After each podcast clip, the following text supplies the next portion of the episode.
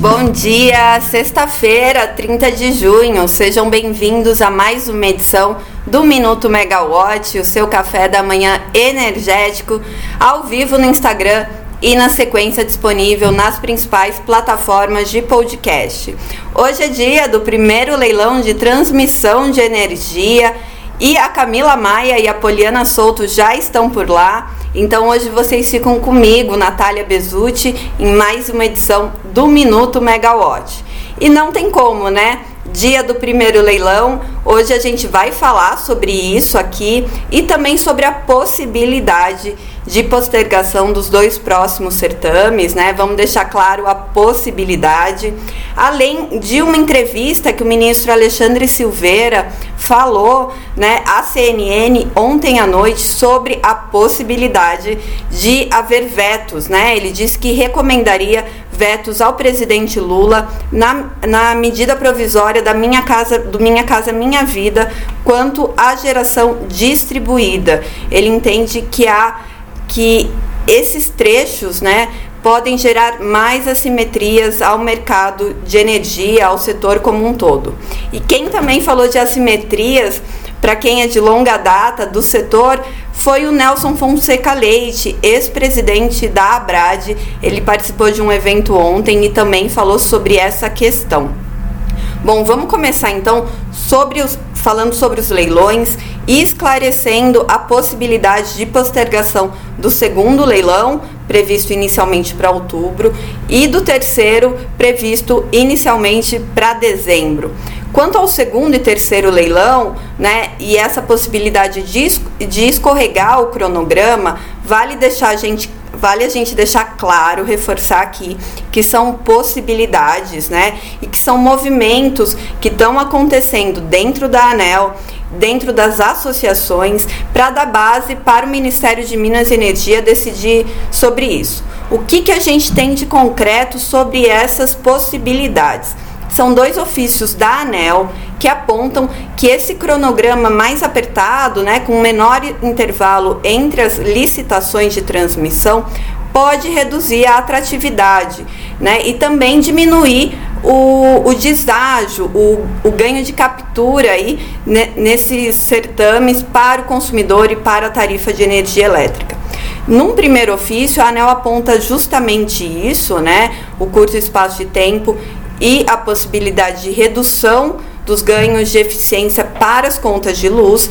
E no segundo ofício, que aí ela fala já do leilão de outubro, né, mais especificamente, ela conta que ela se reuniu com três das quatro fabricantes mundiais da tecnologia de HDVC. A Camila já falou sobre isso, né, sobre a tecnologia e também tem matéria no site explicando.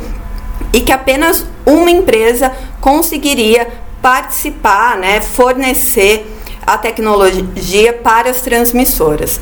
Então, nessa reunião que a ANEL teve com a indústria e também com os agentes, com as transmissoras, ela viu que pode reduzir a competitividade, já que apenas uma empresa conseguiria entregar a tecnologia.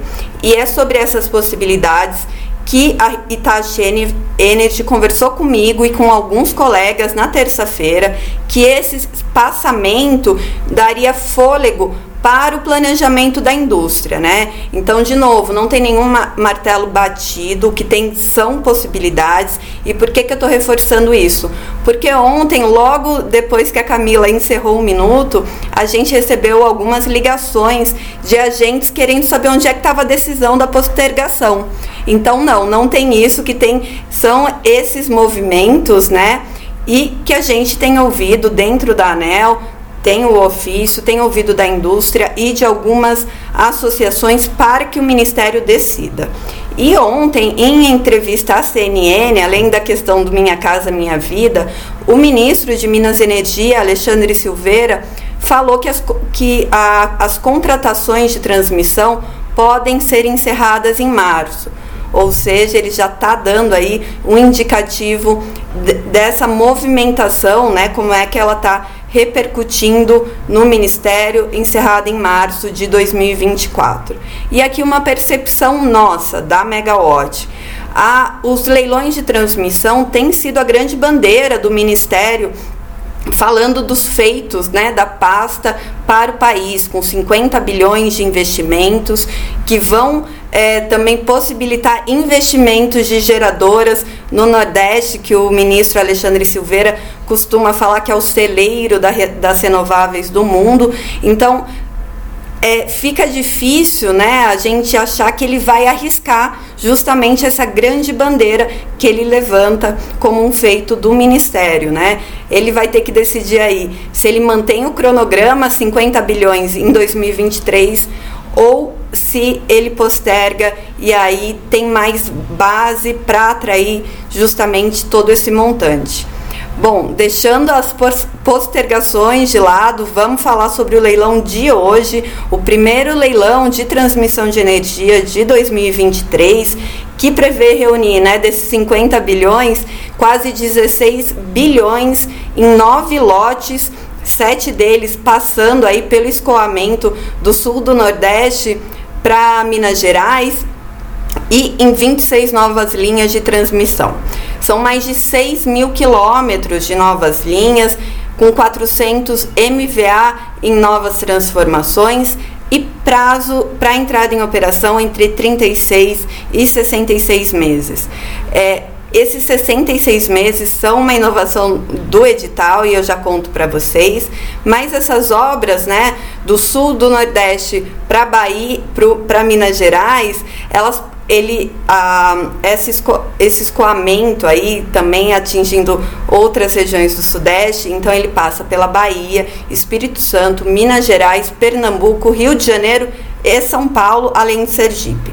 Então a gente tem aí é, as, essas 26 linhas passando por esses estados, e para a gente ter uma ideia, é, dos, sete, dos nove lotes, sete passam por esse escoamento de renováveis e em quatro lotes os prazos são de 66 meses.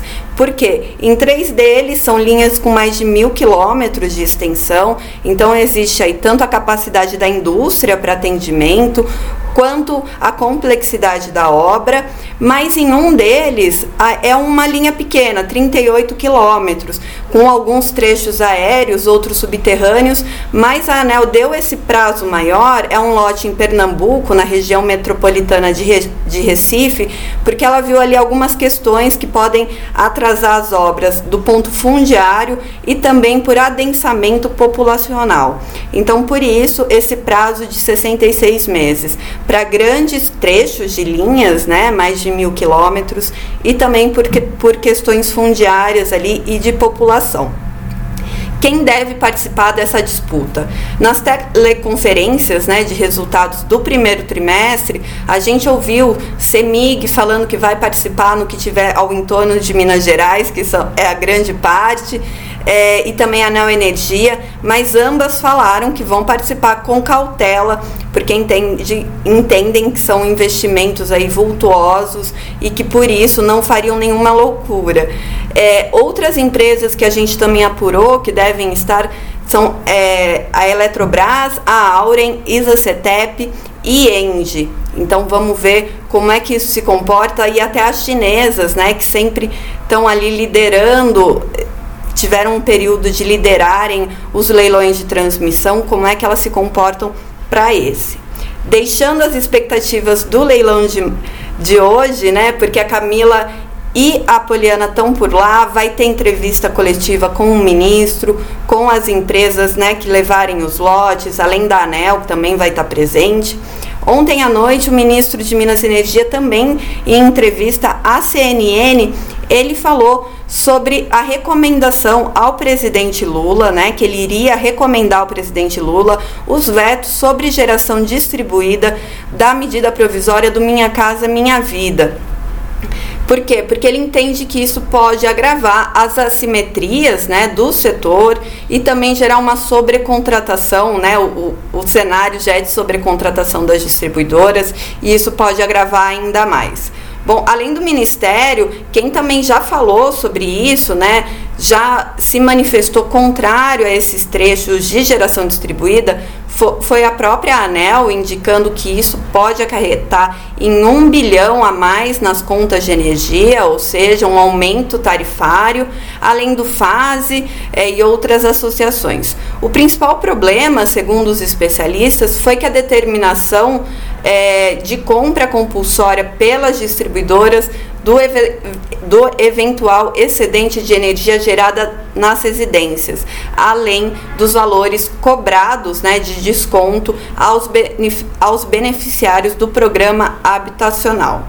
Bom, tem um outro trecho da medida provisória que também estabelece que a distribuidora faça toda a infraestrutura de rede até a casa e que há dois fundos, né, o de arrendamento residencial e de desenvolvimento social, poderão fazer o financiamento. Com a declaração do ministro, agora fica nas mãos do presidente Lula, né, vetar ou não esses trechos.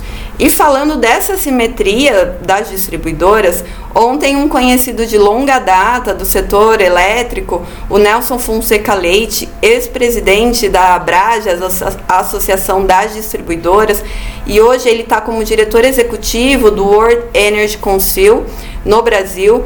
Ele participou de um evento da Confederação Nacional das Indústrias e disse que essa perspectiva né, de geração excedente aí, uma geração quase três vezes maior do que o consumo do país, vai aumentar ainda mais, obviamente, o, a sobrecontratação das distribuidoras, mas que também pode ser uma saída justamente para fomentar o hidrogênio verde, né? E o hidrogênio verde para exportação. Então pode ser uma solução para reduzir essa questão. Ele ainda defendeu um grande acordo setorial, como a gente já ouviu o secretário executivo do Ministério, Efraim Cruz, falando, e outras entidades, né? Um grande acordo que alguém deve acabar perdendo, mas que deve resultar em um novo modelo mais justo, com preço mais baixo de energia para os consumidores. Bom, falando agora de agenda, né? Porque muita coisa já deve estar acontecendo lá no leilão. É, na próxima semana, a pauta da reunião de diretoria da ANEL tem só um item fora do bloco, né? Então deve ser uma reunião curta, mas é um item polêmico que trata da receita anual permitida das distribuidoras. Mas essa deliberação ela esbarra num problema que não é a solução do dia do perdão que quando a ANEL abriu a consulta pública né, para tratar do tema, havia 1,3 gigawatts em projetos com execução do contrato de uso do sistema de transmissão previstos né, para esse ciclo 2023-2024, mas cujas obras nem tinham começado ainda, né? E já contavam com liminares não concedidas para pagar os encargos pelo uso dessa rede. Bom, no total eram 6,1 gigawatts protegidos por essas liminares em março. E a ANEL calculou que o maior risco estava alocado nas geradoras com custo e com obras aí com execução próxima ou ainda não é, iniciada.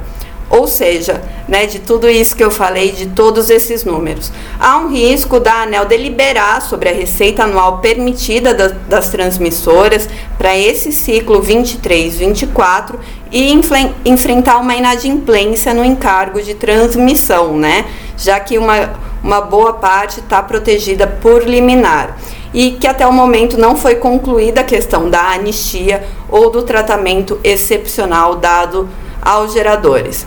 Bom, isso é um assunto para Camila Maia comentar com vocês na próxima semana. Tem muita coisa acontecendo hoje. Fiquem ligados na Megawatt, nas nossas redes sociais, com todas as novidades por lá. Uma boa sexta, um bom fim de semana e até a próxima. Tchau, tchau.